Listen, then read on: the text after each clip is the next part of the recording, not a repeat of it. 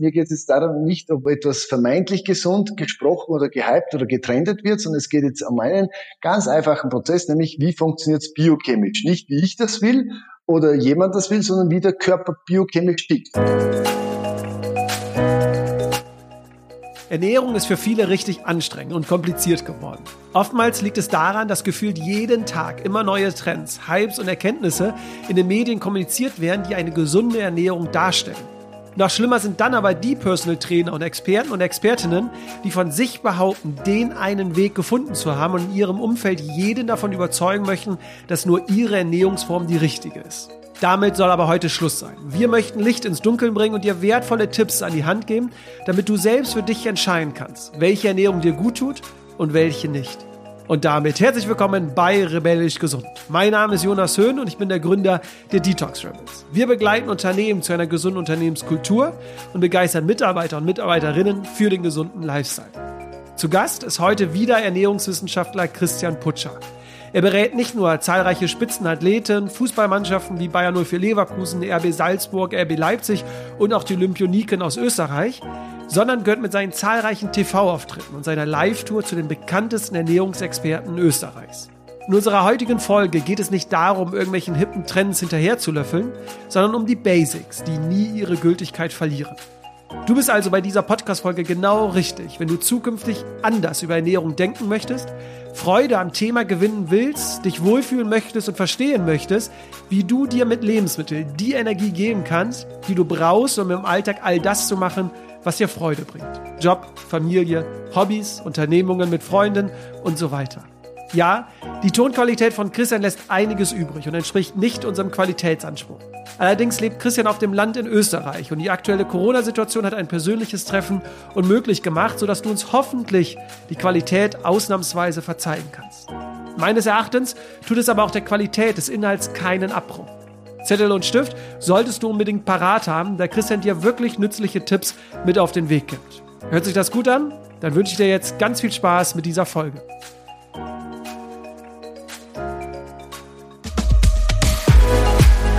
Rebellisch gesund. Der Podcast von den Detox Rebels zu deinem gesunden Lifestyle. Lieber Christian, schön dich wieder hier im Podcast begrüßen zu dürfen. Du bist digital aus Österreich zugeschaltet und du sitzt sogar extra in der Schule deiner Tochter, weil du lebst wirklich noch auf dem Land. Du hast einen eigenen Bauernhof, das darf man sagen, oder? Ja, genau. Ich lebe so am Land, dass meine Internetverbindung so miserabel ist, dass sowas von mir zu Hause nicht gehen würde. Eigener Bauernhof bedeutet auch, ihr baut selbst an und alles, oder? Ja, es ist so, dass den Bauernhof mittlerweile meine Schwester führt. Also ich bin dort nicht mehr handlungsberechtigt, aber wir bekommen durchaus ab und an auch aus der anderen Verwandtschaft zum Beispiel Getreide, Eier, Fleisch. Also wir sind wunderbar versorgt. Also ich habe das Glück, tatsächlich meine regelmäßig Lebensmittel so zu bekommen, wie sie einfach traditionell seit Jahrhunderten gemacht werden. Du bist auch aufgewachsen dort, aber würdest du sagen, du vermisst irgendwas aus der Stadt oder genießt du so richtig die Natur, die Freiheit auf dem Land?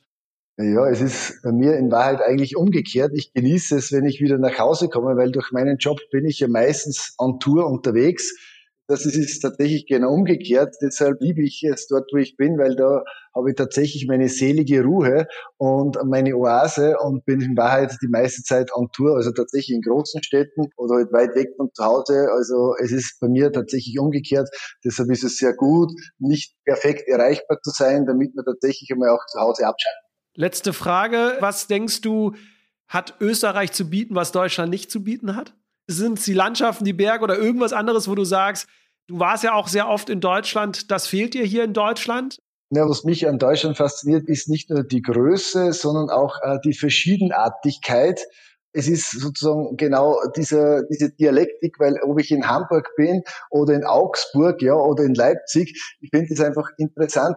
Meine Sprache wird sowohl dort als auch da verstanden. Und das ist das, was ich sehr schätze an Deutschland, das ist meine Erfahrung. Und jetzt kommt das Interessante, wenn ich in Österreich viel kleinstrukturierter, ja, wir sind ja kleiner als Bayern, wenn ich da zum Beispiel Richtung Tirol oder Richtung Wien ja, unterwegs bin und auch so spreche wie in Hamburg, in Augsburg oder in Leipzig, da sagen sie, was ist da wird sofort reklamiert. Also da seid ihr natürlich etwas Also meine Erfahrung weltoffener, sind wir in Österreich nicht so. Wir sind so teilweise so, mm, so ein bisschen Grantler und, und äh, vom Humor sind wir auch nicht unbedingt das Gelbe vom Eis, was man dazu. Aber Ausnahmen bestätigen Gott sei Dank die Regel. Und was können wir von euch noch abschauen? Wintersport. Also zum Beispiel Skifahren, das ist etwas, wo bei uns scheinbar das in die Wiege gelegt ist und diese Pünktlichkeit, also dieses, dass man sagt, okay, dort, wo ich her bin, diese Heimat, dass man dort auch die regionalen Lebensmittel, dass man zu denen steht und sagt, okay, ich komme aus der Steiermark und jetzt habe ich einen Kürbiskern, das ist gut, oder äh, die Marillen aus der Wachau, auf die stehen wir, also diese Verbundenheit, das würde ich euch auch wünschen, dass das bei manchen Sachen so wäre, weil dadurch wird man etwas trendenabhängiger. Lieber Christian, super, dann äh, lass uns doch heute über das Thema gesunde Ernährung sprechen. Das ist ja ein Thema, was in der Gesellschaft kontrovers diskutiert wird und äh, jeder behauptet da draußen irgendwie die eine Ernährungsform gefunden zu haben und gefühlt kommen auch irgendwie jeden Monat neue Ernährungstrends, neue Produkte auf den Markt, äh, die alles irgendwie versprechen. Wie ist so grundsätzlich deine Meinung zum Thema gesunde Ernährung? Also wenn Menschen auf dich zukommen, du berätst ja schon seit 20 Jahren Menschen, was ist so deine Meinung, deine Antwort, wenn jemand fragt, Christian, was ist denn die gesunde Ernährung? Meine Antwort ist ganz einfach, ich weiß es nicht. Weil es klingt jetzt ein bisschen komisch, ja, aber tatsächlich ist meine Antwort, weil das Wort gesund bei uns in der Ernährungswissenschaft, auch in der Naturwissenschaft nicht definiert ist. Es ist eine rein subjektive Begrifflichkeit. Gesund ist dieselbe Begrifflichkeit, wie wenn hier jemand sagt, ah, da ist es schön, ah, dieses Parfum riecht gut, ja, ah, das schmeckt mir. Das ist genau in diese Liga. Das heißt, für mich ist wichtig zu verstehen, wenn mich jemand fragt, wenn ich mit jemandem rede oder auch in die Beratung, was meint diese Person, wenn sie diese Frage stellt. Genau dort möchte ich einhaken. Das heißt, mein Job ist nicht nur zu hinterfragen, sondern auch zu verstehen, was meint diese Person mit dieser Frage. Und deshalb kommt von mir dann sehr häufig immer am Gott zu Beginn diese Nachfrage, in welche Beziehung meinst du denn gesunde Ernährung? Wo soll die Reise hingehen? Was ist denn deine Absicht mit dieser Frage? Oder was ist eher konkretisiert das Thema? Die meiste Absicht von vielen Menschen ist ja, einen guten Körper zu haben und natürlich auch voller Energie zu sein im Alltag. Aber, und da ist es, glaube ich, ganz wichtig, du hältst ja nichts von so allgemeinen Ernährungshinweisen. Das heißt, wenn jetzt ein Mann oder eine Frau auf dich zukommen würde, du würdest die immer unterschiedlich beraten und das werden wir auch in den nächsten Minuten so besprechen. Das ist dir ganz wichtig. Es gibt nicht so die eine Ernährungsform, oder? Na genau. Die Ernährung ist im Endeffekt genauso individuell wie der Fingerprint. Ja, oder vielleicht auch so ähnlich wie die Schuhgröße und da wissen wir schon, der rechte und der linke Fuß sind bei jedem Menschen schon selbst unterschiedlich und das macht halt diese Grundidee, was einem gut tut und für jemanden zielorientiert funktioniert, das macht es so spannend, weil ich sage zum Beispiel auch immer, wenn ich als Christian Putscher trainiere wie ein Marcel Hirscher, unser ehemaliger weltbester Skifahrer. Ja, und ich weiß, wie der trainiert hat. Wenn ich aber auch so esse, wie dieser ehemalige weltbeste Skifahrer, und ich weiß, was der gegessen hat, kann ich dann auch so gut Skifahren wie er? Diese Frage stelle ich dann häufig und dann wird oft gesagt, na, naja, so wie du ausschaust, wahrscheinlich nicht. Sage ich, es wird nie gehen, weil es geht nicht um die Marcel Hirscher Methode oder so wie heute, es geht nicht um die Christian Putscher Methode, sondern es geht um dieses Verständnis, wie mein Körper tickt. Das heißt, wie funktioniert die Grundlage mal der Biologie? Ja, und da sind wir alle Menschen sehr ähnlich. Aber die Auswirkung und dadurch auch, was ich dann, wie viel und wann ich esse, ist dann wieder bei jedem Menschen ein bisschen verschieden. Aber wichtig ist für mich einmal zu verstehen, es geht um mich, das heißt, ich muss mich mit mir selber beschäftigen und ich bin dann natürlich gerade zu Beginn sehr gerne ein Spiegel, um erstens zu verstehen, was ist gemeint und zweitens dann die fachliche Kompetenz auch so zu integrieren, dass es für diese Person auch besser wird in ihrem Alltag. Und jetzt für mich wichtig, ohne dass diese Person komplett ihr ganzes Leben umkrempeln muss oder wegwerfen muss und sagen, okay, ab jetzt esse ich das nicht mehr und das nicht mehr, weil das wissen wir natürlich aus langstjähriger Erfahrung, das funktioniert nicht. Ich werde einen Rechtshänder beim Schreiben nicht auf einen Linkshänder beim Schreiben umtrainieren können. Wenn ja, dann werde ich trotzdem diese wichtigen, persönlichen, erotischen Dinge immer mit meiner angeborenen, mit meiner Lieblingshand machen. Das ist mir wichtig zu wissen. Also ich bin nicht der, der die Leute versucht zu bekehren, sondern Wissen so zu transportieren, dass man die Möglichkeit hat, sich dafür oder nicht dafür zu entscheiden. Das ist mir wichtig. Und genau deswegen werden wir heute über die Grundlagen sprechen, also eine Art Werkzeugkasten, dass wirklich jeder für sich selbst entscheiden kann, wie ist mein Alltag und wie sollte dann meine Ernährung aufgebaut sein, weil es geht ja darum, die Selbstwirksamkeit zu steigern. Wir möchten ja nicht Ernährungspläne vorgeben, sondern eher dir, der gerade zuhört, gerne Hinweise mitgeben, dass du selbst entscheiden kannst, heute ist ein Sonntag, heute ist ein Montag, was brauche ich eigentlich? Und bevor wir auf dieses Ernährungs-ABC, so nennst du das, bevor wir darauf äh, eingehen, eine wichtige Frage vorweg, weil ich glaube, die ist immer ganz wichtig, wenn wir über Ernährung sprechen. Wann ist eigentlich die wichtigste Mahlzeit? Also wo sollten wir unsere größte Energie darauf wenden, dass wir dann auch zu diesem Zeitpunkt das Beste für unseren Körper essen? Das ist, glaube ich, eine beliebteste Frage, die du auch immer mit deinen Coaches immer besprichst. Wann ist die wichtigste Mahlzeit? Ja, genau. Das ist die beste Frage, weil um das geht es ja prinzipiell. Ich kann ja, wie du richtig sagst, nicht alles gleichzeitig optimieren, sondern wann ist die wichtige und die größte und die wirkmächtigste Zeit? Die Antwort ist ganz einfach. Nach meinem größten Stress. Ob das dann Training ist, ob das Arbeit ist, ob das Alltag ist, ob das angenehm ist oder anstrengend war, ja, das ist ob es die Partnerin oder die Arbeit ist, das weiß man genau, nicht. Genau. Ja, das kann ja zum Beispiel der Weg zur Arbeit sein, dass man das so nervt, und so viel Energie kostet. Und da ist wichtig zu verstehen, der Körper ist so ausgerichtet, das ist reine Biologie. Wenn ich im Stress zumute und unser Körper hält Stress aus, keine Frage, dann versucht unser Körper daraus so Nutzen zu ziehen, dass er besser wird. Das heißt, unser Körper versucht immer auch beim Training, also nach dem Training zu schauen, okay, ich will das wiederherstellen. Ich will besser werden als wie vor dem Training. Ich will besser werden als wie zum Beispiel gestern. Das ist das Grundbiologische. Und da muss ich eine kleine Information zu tun schicken, dass man es auch ein bisschen einordnen kann. Unser Körper, ich rede jetzt mal von uns Erwachsenen, also nicht in der Pubertät und nicht im Hochleistungsbereich, sondern bei uns Erwachsenen, ist die einzige Phase der kompletten Wiederherstellung oder der Regeneration oder beim Sport würde man sagen, der Kompensation. Die Phase dort, wo die Regenerationshormone am meisten wirksam sind. Das ist der Schlaf. Mein Körper, die Muskeln, die Sehnen, Bänder und so weiter, die regenerieren sich in Wahrheit dann, wenn die Zeit dafür ist und die Hormone dafür. Und das ist der Schlaf. Um diese Frage dann auch etwas mit ins Boot schon zu nehmen, wann ist Essen wichtig?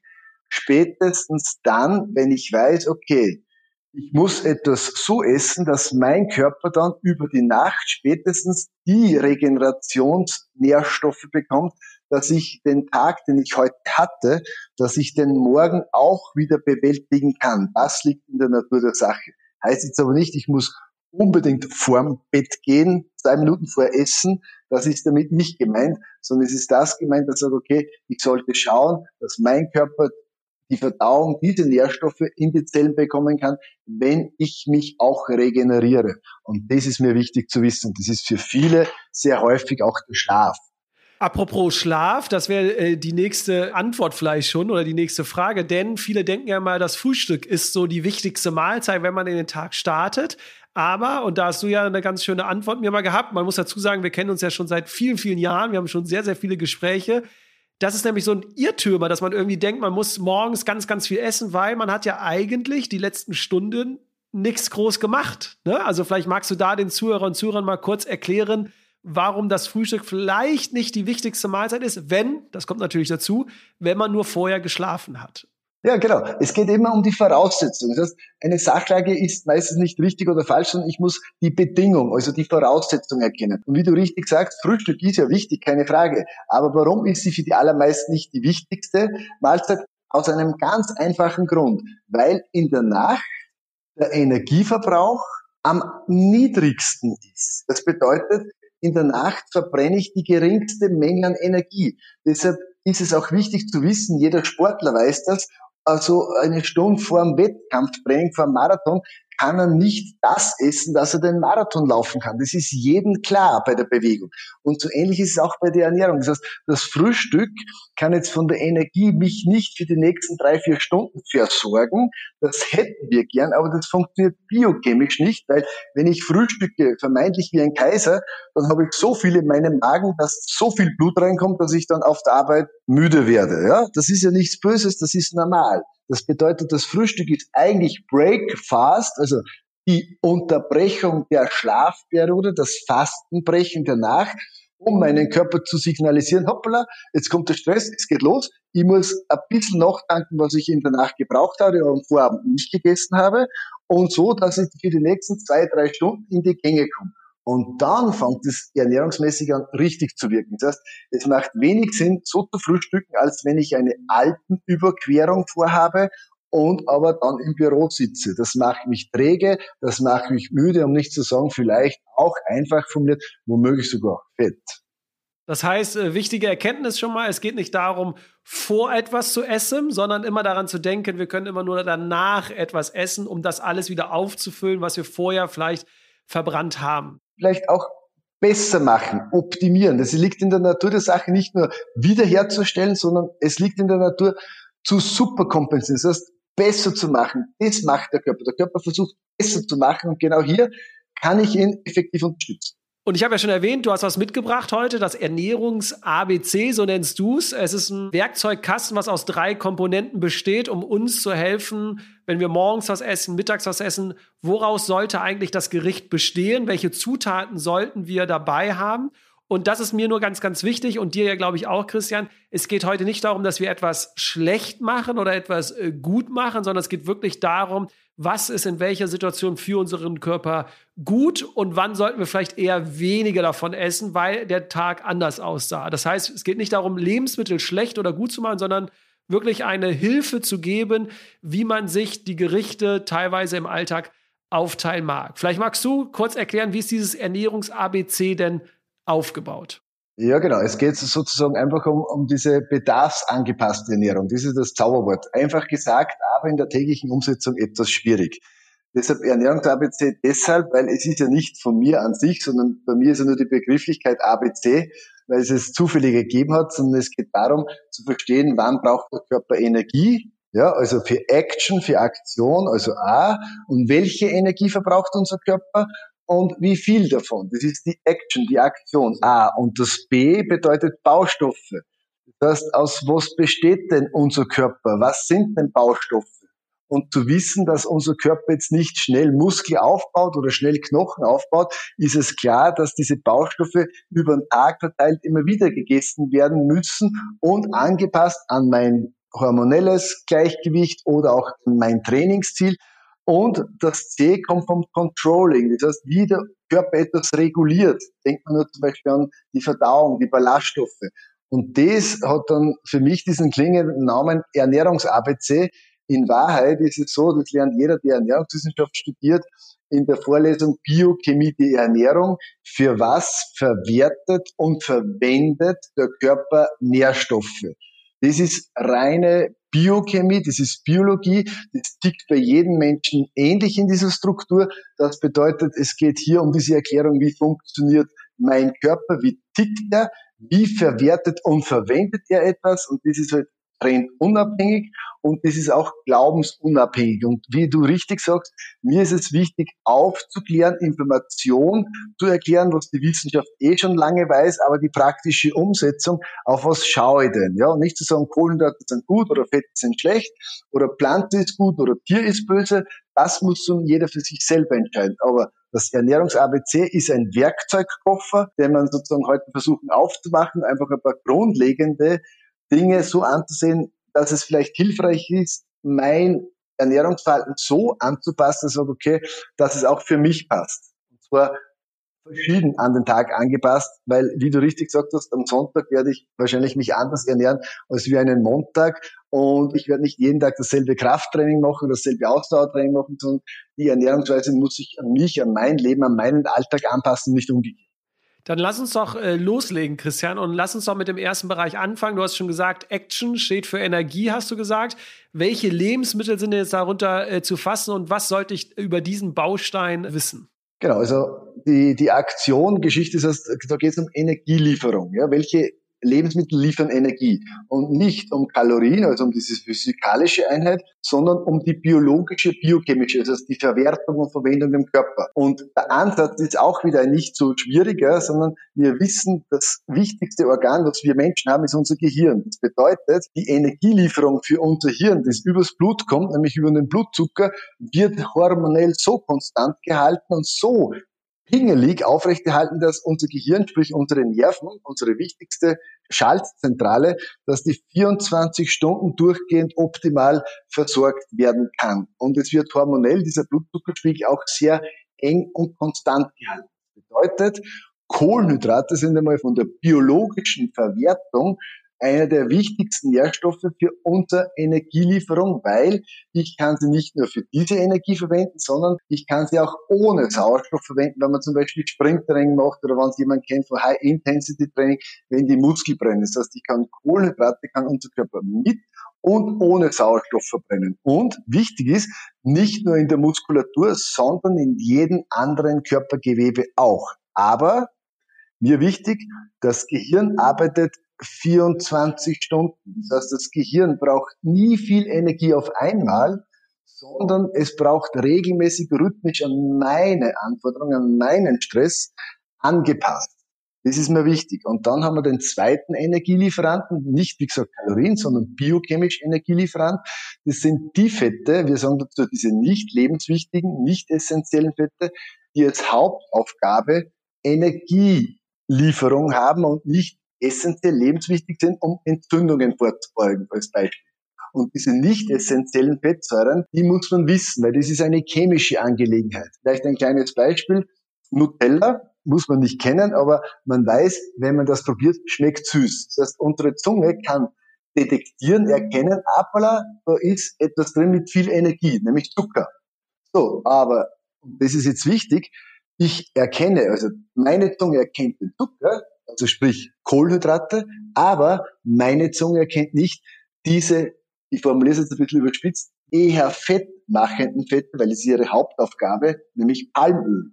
Das erkennt meine Zunge nicht, aber es kommt trotzdem in meinen Körper rein. Das bedeutet, auf der einen Seite lernt der Körper, okay, es kommt Energie, ich kann rechargen, ich kann Power geben und auf der anderen Seite kommt genau dasselbe Energielieferung rein, nämlich nicht lebenswichtige Fette, die ich nicht erkenne, die aber trotzdem in meine Zelle reinkommen. Und dann ist die Frage, ja, was macht der Körper mit den Energielieferanten, die ich nicht verheize, weil ich mich nicht bewege, weil ich nicht stocke?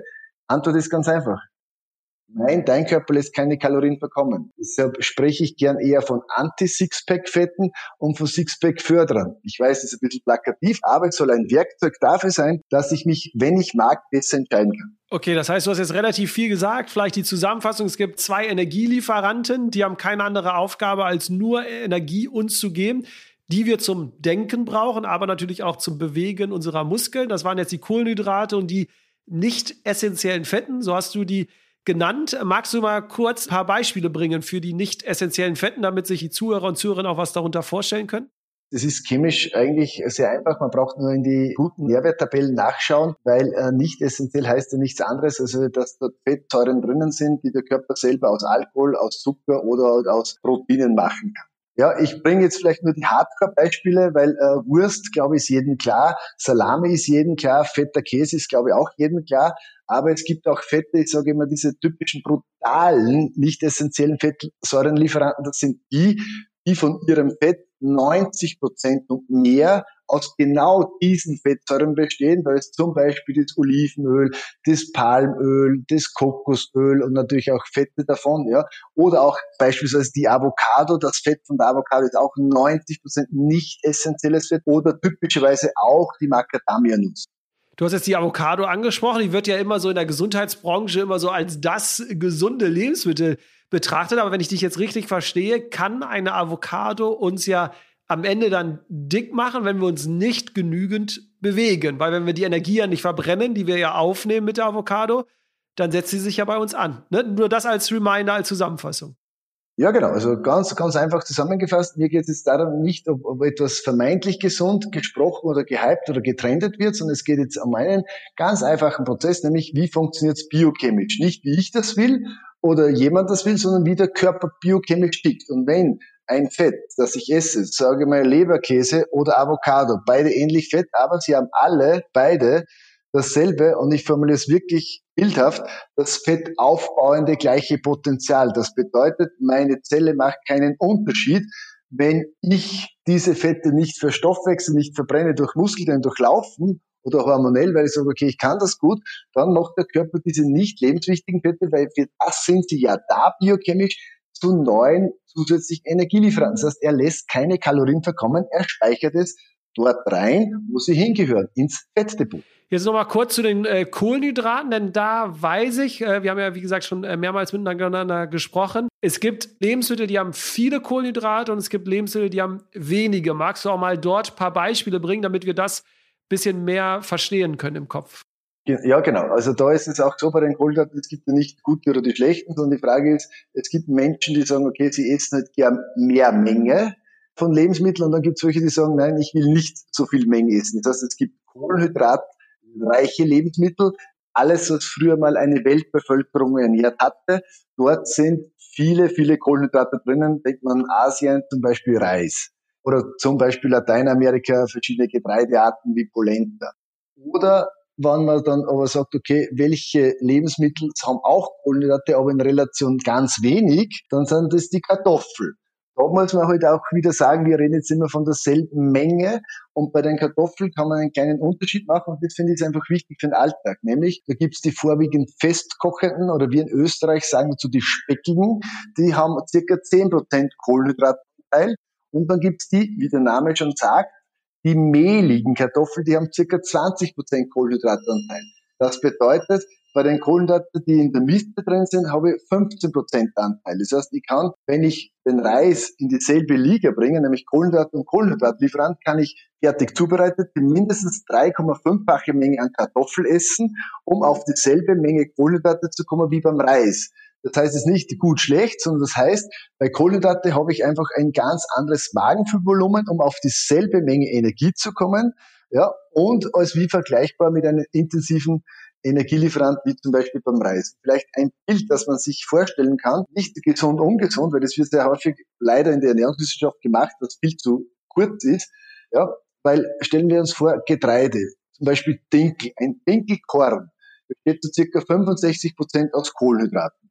Wenn ich aus diesem Dinkelkorn ein feines Mehl mache und dadurch ein Dinkel-Vollkornbrot mit Wasser strecke, dann habe ich auf denselben Gewichtsanteil nur mehr 40 Prozent Kohlenhydrate. Wenn ich dieses Dinkel Vollkornbrot klein schneide und dann trockne mit Ei und Milch zu einem Dinkel Knödel machen würde, dann habe ich auf dieselbe Menge nur mehr 30 Prozent energieliefernde Kohlenhydrate. Also mir geht es darum zu wissen, okay, Müsli ist High Energy, ja, Knödel auf dieselbe Menge ist Low Energy. Und da kann ich sagen, okay, wenn ich auf dieselbe Menge kommen möchte, darf ich zweimal so viel Knödel essen, als zum Beispiel Müsli. Und das ist mir wichtig, dass man weiß und nicht zu sagen, Kohlenhydrate gut oder schlecht, sondern bin ich jemand, der sagt, okay, ich habe jetzt körperlich viel gemacht, also Muskeltraining, intensives Training, dann brauche ich natürlich auch mehr Kohlenhydrate. Und dann ist auch oft eine Frage, wie spät ist es? Bin ich jemand, der sagt, okay, will ich dann, brauche ich dann intensive Energielieferanten, wie zum Beispiel Reis, Cornflakes, Polenta, Grieß oder Porridge? Oder bin ich jemand, der sagt, okay, nein, ich will eine große Menge essen, weil ich will satt sein. Das ist mir einfach wichtig, dass man dieses veranschaulicht. Bei den Kohlenhydraten gibt es ja auch den Hinweis, immer eher komplexere Kohlenhydrate zu verwenden. Also zum Beispiel, äh, hast du ja schon erwähnt, die Vollkornprodukte. Das liegt daran, weil einfach dann nicht nur Energie gegeben wird, sondern noch zusätzlich auch andere Mineralstoffe wahrscheinlich, oder? Das ist der Hintergrund, oder? Das ist, das ist der Hintergrund, genau, weil von den Kohlenhydraten ist zwischen Weißmehl und Vollkornmehl jetzt nicht dieser riesige Unterschied, aber schon von den Mineralien und vor allem auch von den hochwertigen Ballaststoffen und auch von der Aminosäurenstruktur, das ist, das ist die Möglichkeit. Aber ich bin halt auch derjenige, der sagt, okay, alles, was vielleicht in A, in Action, in diesen Lebensmitteln nicht drin ist, kann ich dann sozusagen, jetzt greife ich vor in C, wo auch die Gewürze dazugehören, wo auch die Samen und Kerne dazugehören, das kann ich auch optimieren. Aber ja, grundsätzlich ist es richtig. Also wenn es geht, kann ich das bevorzugen. Bevor wir jetzt auf B und C kommen, kurz die vielleicht die Zusammenfassung für A. Das heißt, ein Gericht sollte aus A bestehen und sich dann aber die Frage stellen, brauche ich jetzt viel Energie, weil ich vielleicht vorher ein stressiges Meeting mit einem Kollegen oder mit einer Kollegin hatte, habe ich viel Sport gemacht, äh, dass ich die Energie mir wieder zuführen soll. Oder ist es ein gemütlicher Sonntag auf der Couch und ich schaue Netflix, dann sollte ich vielleicht eher weniger Kohlenhydrate oder eher weniger nicht essentielle Fette, also weniger Energie zu mir nehmen, denn jede Energie, die ich zu mir nehme, aber nicht verbrannt habe vorher, setzt sich irgendwo an. Das oder führt zu einem Nachmittagstief. Das muss man natürlich auch dazu sagen. Ne? Das heißt, wenn ich mittags richtig viele Nudeln als Beispiel esse, aber vorher gar nicht groß aktiv war, kann das natürlich zu einem Nachmittagstief äh, führen. Das vielleicht als Zusammenfassung erstmal für Baustein A. Ja, genau. Und vielleicht noch eine kleine Zusatzgeschichte, weil du hast es eh schon gesagt, man verwendet dann auch gerade bei Nudeln Mastmittel. Ja, das kennt man zum Beispiel, wenn ich zu viel vom Guten, auch wenn es schmeckt, auch wenn es gesund ist, kann es halt passieren, dass dieses Mastmittel halt nicht nur Muskelenergie zurückgibt, sondern wenn ich es nicht verbraucht habe, auch Fett. Also das muss man immer als Option haben. Die Energie, die ich nicht verwende, speichert der Körper, egal wie gesund, speichert er immer als Fett dazwischen. Das kann er immer wieder machen. Super. Dann äh, lass uns äh, zu Baustein B, zu den Baustoffen kommen. Was können sich die Zuhörer und Zuhörerinnen darunter vorstellen, Christian? Ja, und zwar, dass die grundsätzlich dafür sorgen, dass sie für die Zellaufbau und für die Zellregeneration zuständig sind. Ob das die Haut ist, ob das die Muskeln, ob die Haare sind, die bestehen aus den drei wichtigsten Bauelementen, die da sind Wasser, Eiweiße und Mineralstoffe. Und natürlich bis zu einem gewissen Grad auch die Spurenelemente. Aber wichtig ist, diese Baustoffe sind prinzipiell vorwiegend wasserlöslich. Das heißt, je mehr Wasser in einem Eiweißlieferanten drinnen ist, desto höher, desto besser ist seine mineraltechnische und aminosäurentechnische Bioverfügbarkeit. Ist ein einfaches Beispiel. Ja, Fett, also Butter, hat jetzt so gut wie keine Baustoffe, weil so gut wie kein Eiweiß, kein Wasser, keine Mineralstoffe drinnen sind. Und bei der Butterherstellung gewinnt man sozusagen das, was bei der Herstellung abfällt, die Buttermilch. Also in der Buttermilch, nur als Beispiel, ja, ist dann genau das drin, was in Butter nicht mehr drin ist, nämlich alle Baustoffe.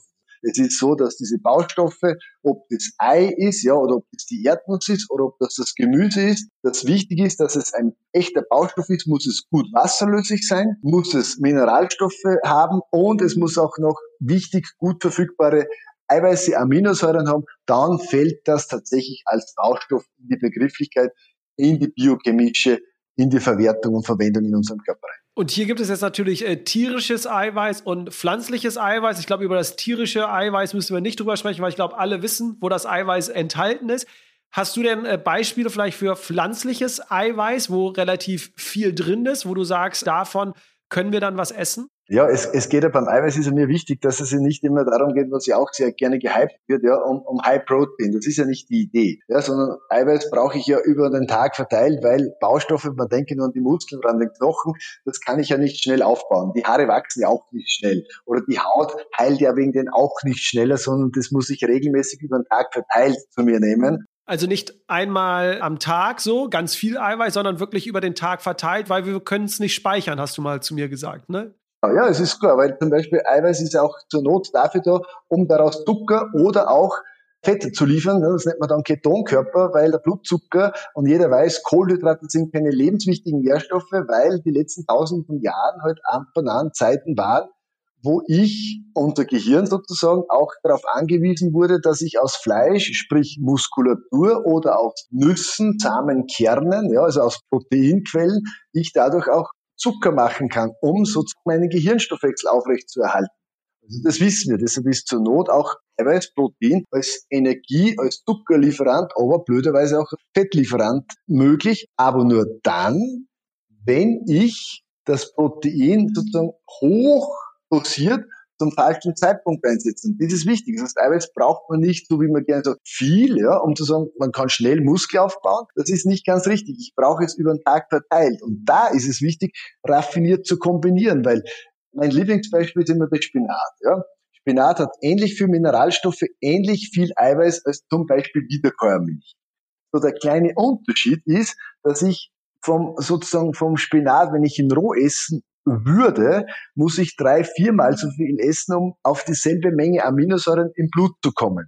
So, jetzt wirst du natürlich sagen, es macht keiner, vollkommen richtig. Aber wenn ich den Spinat erhitze, püriere, dann habe ich plötzlich eine Verfügbarkeit von diesen Aminosäuren, also wie teilweise fast auch von einem tierischen Produkt, wie von der Wiederkäuermilch. Wenn ich dann zum Beispiel auch noch meinen Leinsamen oder zum Beispiel meine Erdnüsse dazugebe oder meine Kichererbsen oder noch einfacher die Kartoffeln, dann kann ich sozusagen durch diese pflanzliche Ausgewogenheit und Verschiedenartigkeit auch mein Aminosäurenspektrum erhöhen. Das heißt, ich esse jetzt nicht unbedingt mehr Eiweiß. Nein, mein Körper kann es besser verfügen. Das ist das, was wir beim Ei und beim Fleisch wissen und beim Fisch. Ja. Auch das funktioniert bei der Pflanze, aber ich muss sie auf mich anpassen und das ist mir wichtig. Deshalb ist jetzt nicht Fleisch oder Fisch so wichtig in die Ernährung, wie manche sagen, sondern es genügt auch, dass ich meine Gemüse oder auch meine Erdnüsse 25, geröstet sogar bis zu 30 Prozent, ja, Walnüsse 17 Prozent, Leinsamen, Chiasamen teilweise 20 Prozent, Eiweiß, dass ich die auch mit meinem Gemüse kombiniere ja, und dann auch noch schaue, dass dann meine paar Kohlenhydrate dafür sorgen, dass die Energie passt, weil dann wird das Eiweiß, und das ist mir wichtig, das Eiweiß dann auch für Baufunktion verwendet und nicht das Eiweiß nicht artgerecht für Energielieferant. Also ich brauche nicht viel Eiweiß auf einmal, sondern ich brauche es über den Tag vielleicht mindestens dreimal. Und je älter man wird, also so 50 plus, desto mehr Protein brauche ich, und zwar aus einem ganz einfachen Grund, weil der Körper im Abbau schneller wird, als wenn jemand zwischen 20 und 50 ist. Genau, ich glaube, wir haben jetzt alle verstanden, okay, Protein ist jetzt nicht nur für Muskelaufbau zuständig, sondern du hast ja gesagt, für die Haut, für die Haare, für die Fingernägel und und und, über den Tag verteilt essen. Trotzdem jetzt nochmal meine Frage an dich, Christian. Nenn doch mal nur drei Beispiele für pflanzliches Eiweiß, dass wir einfach nur wissen, wo wäre denn pflanzliches Eiweiß enthalten?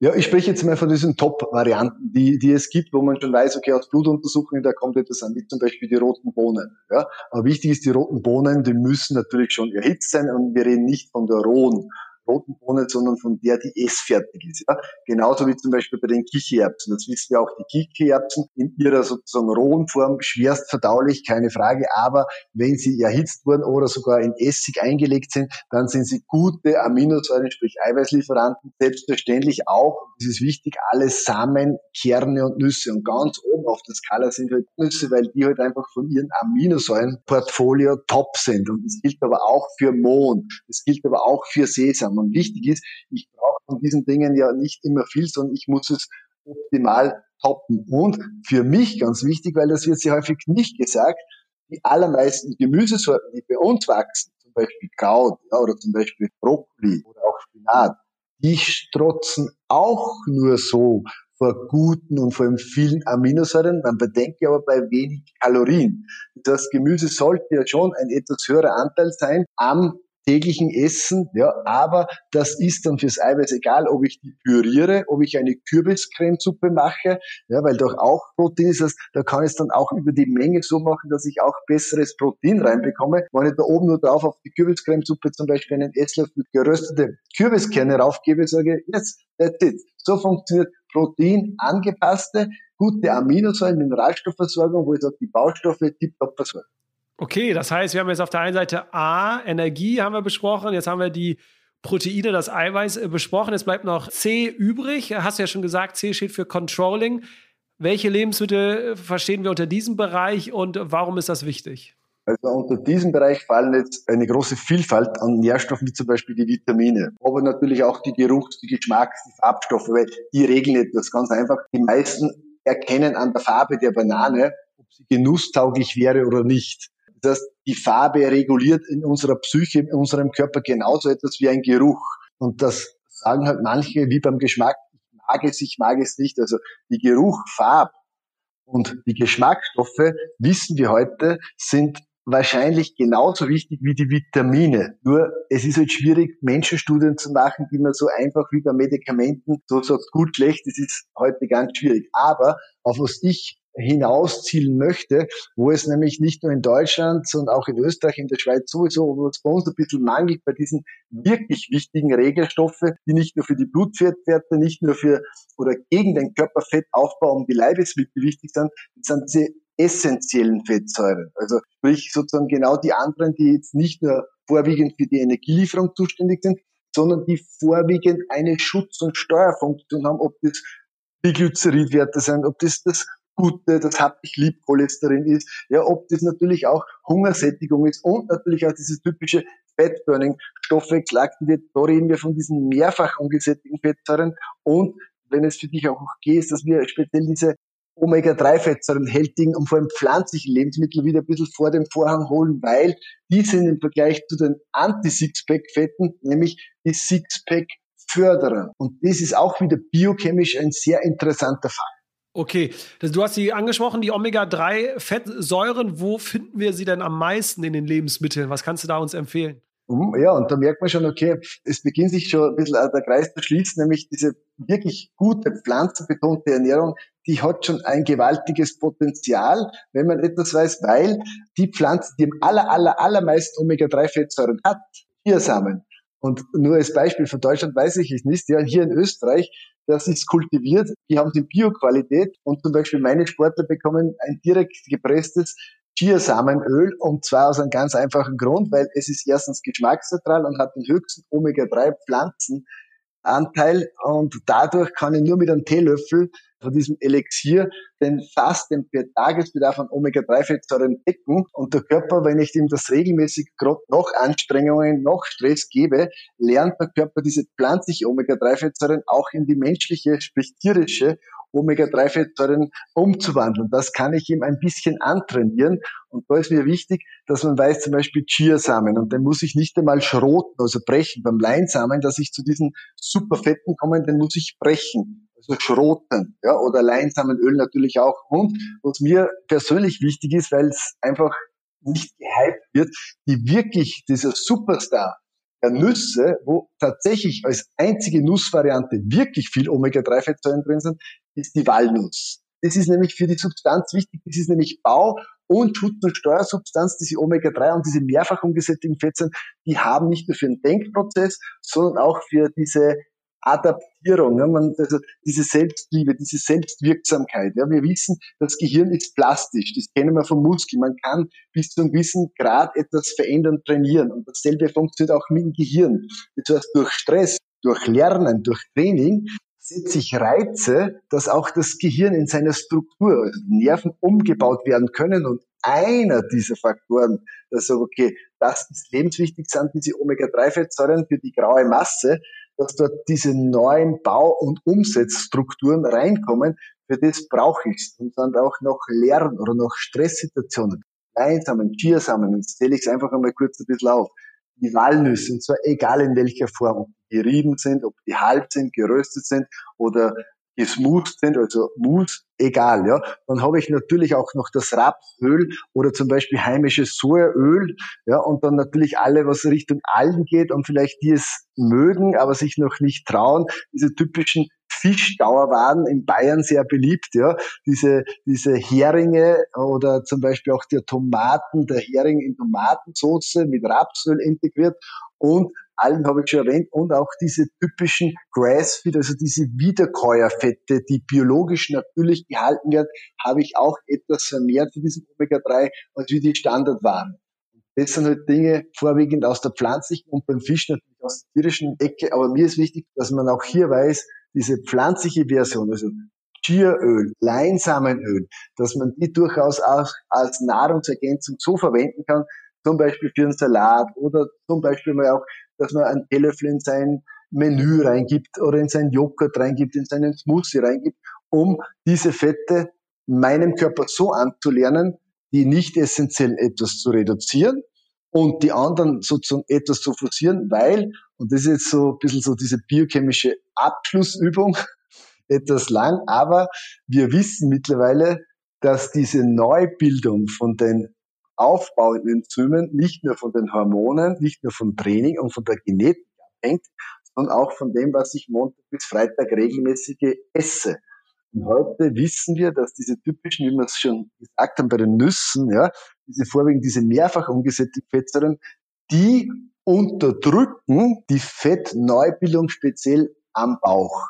Also man könnte sagen, das sind die wahren Helden wie die Walnuss zum Beispiel, der Leinsamen, Chiasamen, das wären eher die Sixpack-Förderer, wenn ich sie austausche durch die bei A genannten energieliefernden Jetzt kann ich aus meiner Praxis sogar erzählen, ich äh, benutze Leinöl morgens, also wirklich ein Esslöffel Leinöl in meinen Porridge. Ich muss sagen, geschmacklich schmeckt man es nicht raus.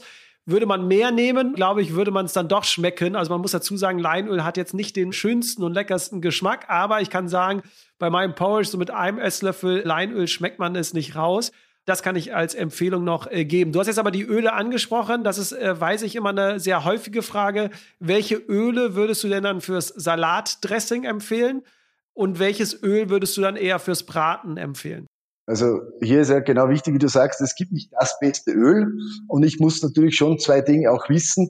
Am Ende des Tages ist es natürlich auch Gesamtfett. Ja, das ist auch wichtig. Das wichtig ist hier in diesem Fall auch bei den Topölen es nicht mengemäßig zu übertreiben, weil der Körper kann mit Konzentraten, man denke zum Beispiel an Proteinkonzentrate, an Vitaminkonzentrate, er kann das nicht allzu gut haushalten. Das heißt, wichtig ist, dass man weiß, wie du es richtig machst mit dem Porridge, ja, das ist perfekt. Und das Schöne ist, wenn man zu viel erwischen würde, dann hat man irgendwie so, jetzt kennt jeder vom Sushi jetzt, irgendwann kommt der Zeitpunkt, wo Game Over ist. Und da ist wichtig, gerade für die warme Küche oder zum Anbraten, ja, dass ich wissen muss, erstens mal gute Pfanne und zweitens, welche Fette Öle, hochwertige Öle kann ich gut erhitzen. Und da wissen wir zum Beispiel heimisches Bio-Sojaöl kann ich bis zu 250 Grad wirklich hoch erhitzen. Also da kann ich richtig Gas geben und richtig anbraten. Etwas geringer ist dann dieses Rapsöl, auch die biologische Qualität. Und mit diesen beiden Fetten kann ich eigentlich so die warme Küche schon mal sehr, sehr, sehr gut bedienen. Und für die kalte Küche, da gibt es dann natürlich eine größere Auswahl, weil wenn ich in die Nussversion reingehe, wie zum Beispiel ein Walnussöl oder ein Chiasamenöl, oder vielleicht auch, wenn man ein bisschen experimentieren mag, dass man einmal sagt, okay, von zum Beispiel von Aprikosenkernen, dass man da mal dieses Extrakt versucht zu probieren, aber die Omega-3-Fettsäuren, die wirklich brutal sind, im Hanföl, im Leinsamenöl, im Chiasamenöl, im Walnussöl, dort sind sie neben Leindotteröl, die sind die, wo ich sage, dort ist es wirklich viel und in allen anderen ist es etwas wenig. Und vielleicht nur als Österreicher einen kleinen Tipp, das Kürbiskernöl. Ja, hat jetzt zwar keine Omega-3-Fettsäuren, aber es hat eine verdammt sichtbare Farbe und man sieht es dann, wenn man Salat macht, sieht man schnell mal, hoppala, das ist viel Menge. Auch das kann sozusagen zur Ernährungserziehung auch einmal ein Thema sein, dass auch für den hochwertigen Ölen genügen zwei Esslöffel über den Tag verteilt, das genügt. Okay, das waren jetzt äh, relativ viele Informationen. Da ich aber ja hinter dem Konzept äh, vom Christian stehe, das hört man vielleicht so ein bisschen raus, vielleicht auch von mir jetzt eine kurze Zusammenfassung und dann Christian ergänzt jetzt nochmal. Das heißt, wenn wir jetzt uns überlegen, morgens oder mittags oder abends, was wir essen. Wir können immer von B und C können wir immer was auf den Teller packen, weil erstens ist es äh, gut für unseren Körper, es ist gut für unser Gehirn. Das heißt, sowohl Proteine als auch, du hast sie angesprochen, die Vitamine, die Omega-3-Fettsäuren und und und. Und das weiß ich noch aus einem anderen Gespräch, Christian, von denen können wir ja auch so viel essen, wie wir wollen, weil irgendwann kommt das natürliche Sättigungsgefühl. Das heißt, wir können uns gar nicht an denen über Essen. Christian äh, zeigt mir den Daumen hoch für die, die nur äh, zuhören. Das heißt, wenn ich mir den Teller fertig mache, das heißt, B und C sollten immer vorkommen. Und beim Baustein A, also bei der Energiezufuhr, einfach nur überlegen, habe ich heute schon viel mich bewegt? Hatte ich einen stressigen Alltag? Hatte ich ein stressiges Meeting? Hatte ich ein Gespräch, was mich richtig aufgewühlt hat, wo ich richtig nachdenken musste? Dann eher zu mehr Kohlenhydraten greifen. Wenn ich aber nur, wie gesagt, der Sonntag auf der Couch und Netflix gucke, sollte ich vielleicht eher weniger Kohlenhydrate zu mir nehmen. Und da hast du ja ganz am Anfang gesagt, welche Lebensmittel eher weniger Kohlenhydrate haben und welche mehr. Aber das kann man, glaube ich, mal als Zusammenfassung erstmal so stehen lassen, Christian, oder? Ja, perfekt. Also für die Zuhörer und Zuhörerinnen, Christian und ich, wir kennen uns schon seit äh, fünf Jahren. Unsere Wege überkreuzen sich immer wieder. Und als ich das von ihm so mitbekommen habe, alles dachte ich, Genau das ist dieser Werkzeugkasten, den wir Menschen brauchen, um selbst zu entscheiden, von welchen Zutaten soll ich jetzt eigentlich etwas nehmen. Das heißt auch für dich oder all deine Infos ja auch, je cleaner wir essen würden, also je mehr wir genau wissen, welche Bestandteile, welche Zutaten sind drin, desto besser ist es. Also wegkommen von den ganzen Fertiggerichten, Fertigprodukten, oder?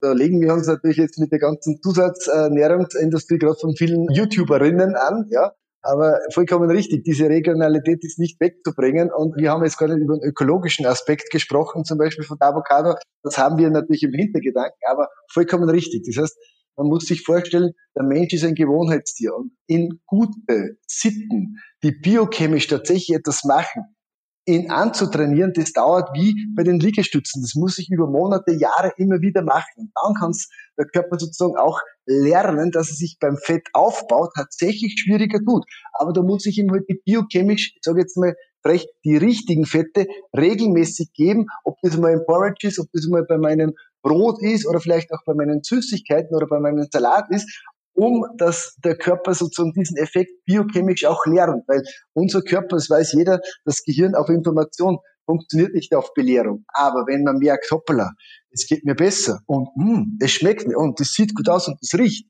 dann sind wir genau dort bei dieser Esslustförderung, dass das Essen auch wieder ein bisschen Spaß macht und Freude macht, damit wir für den Alltag, wo es ums Training geht, wo es anstrengend ist, machen wir auch gerne, aber es ist anstrengend und vor allem auf der Arbeit ist auch anstrengend, wir machen es auch gerne, um hier wieder die Power zu haben, um wieder sozusagen richtig die Batterien aufgeladen äh, zu haben und sagen, okay, ich darf und ich merke, es wird besser. Das ist auch ein großes Ziel von mir. Also dieser Werkzeugkasten, Jonas, das ist perfekt formuliert und man merkt auch, wenn man das jetzt nochmal zusammengefasst hört, man kann mit dieser Idee sein eigenes Leben schon bis zu einem gewissen Grad selbstständig gestalten, egal ob man im Restaurant ist oder vielleicht einmal irgendwo beim Thailänder oder äh, Pizza essen geht. Allein wenn man dieses Know-how hat, kann man sich in Wahrheit überall zurechtfinden. Das ist das, was zum Beispiel gerade meine Spitzensportler so schätzen, dass sie nicht abhängig sind, sondern dass sie so autarker werden, also dass sie im Endeffekt noch für sich selber entscheidungskompetenter werden und sich nicht durch irgendwelche Trends einfach durcheinander bringen lassen. Ja, das hast du schön gesagt, Christian. Wir haben eine Abschlussfrage in diesem Podcast immer, Christian. Denn äh, das Motto der Detox Service, äh, du kennst es, ist ja nicht mehr, sondern anders. Und deswegen jetzt eine Frage an dich. Was würdest du dir denn wünschen, was Menschen zukünftig anders machen im Bereich Ernährung? Also wenn es die eine Sache geben würde, die du jetzt wünschen könntest, was sollten wir Menschen im Alltag zukünftig anders machen? Mein größter Wunsch wäre gerade in diesen Tagen, dass wir auf Fette, egal ob pflanzlich oder tierisch, wieder zurückgreifen, die vor unseren Füßen wachsen und nicht, weil man dafür irgendwelche Urwälder oder sonstige Menschen oder die Natur unterjochen würde, möchte, sollte. Das wäre mein größter Wunsch, zu sagen, okay, diese Fette so zu verwenden, wie sie unsere Großeltern verwendet haben und vorwiegend auch diese Grundnahrungsmittel, wirklich diese Basic aus unserer Region so zu verwenden, dass das Lebensmittel wieder seinen Namen zurückbekommt nämlich Lebensmittel und nicht nur Energie- oder Baustofflieferant, sondern diesen Mehrwerten. Das wäre eigentlich mein größter Wunsch.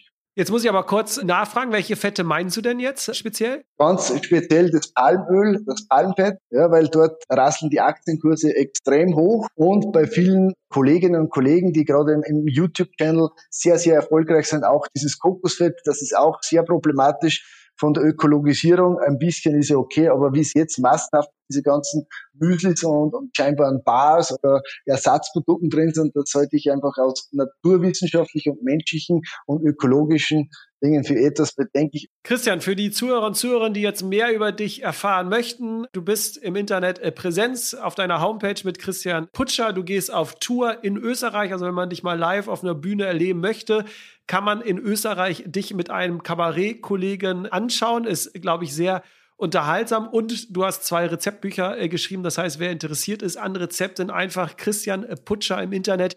Ihr gelangt auf die Internetseite und werdet dann was von ihm finden. Oder ihr werdet irgendwann mal vielleicht wieder den Nachrichten von ihm hören, wenn er die Olympioniken aus Österreich wieder zur Goldmedaille gebracht hat. Äh, dann ist wieder Christian auch überall in den Medien vertreten. So, Christian, vielen Dank für deine Zeit, vielen Dank für die Impulse.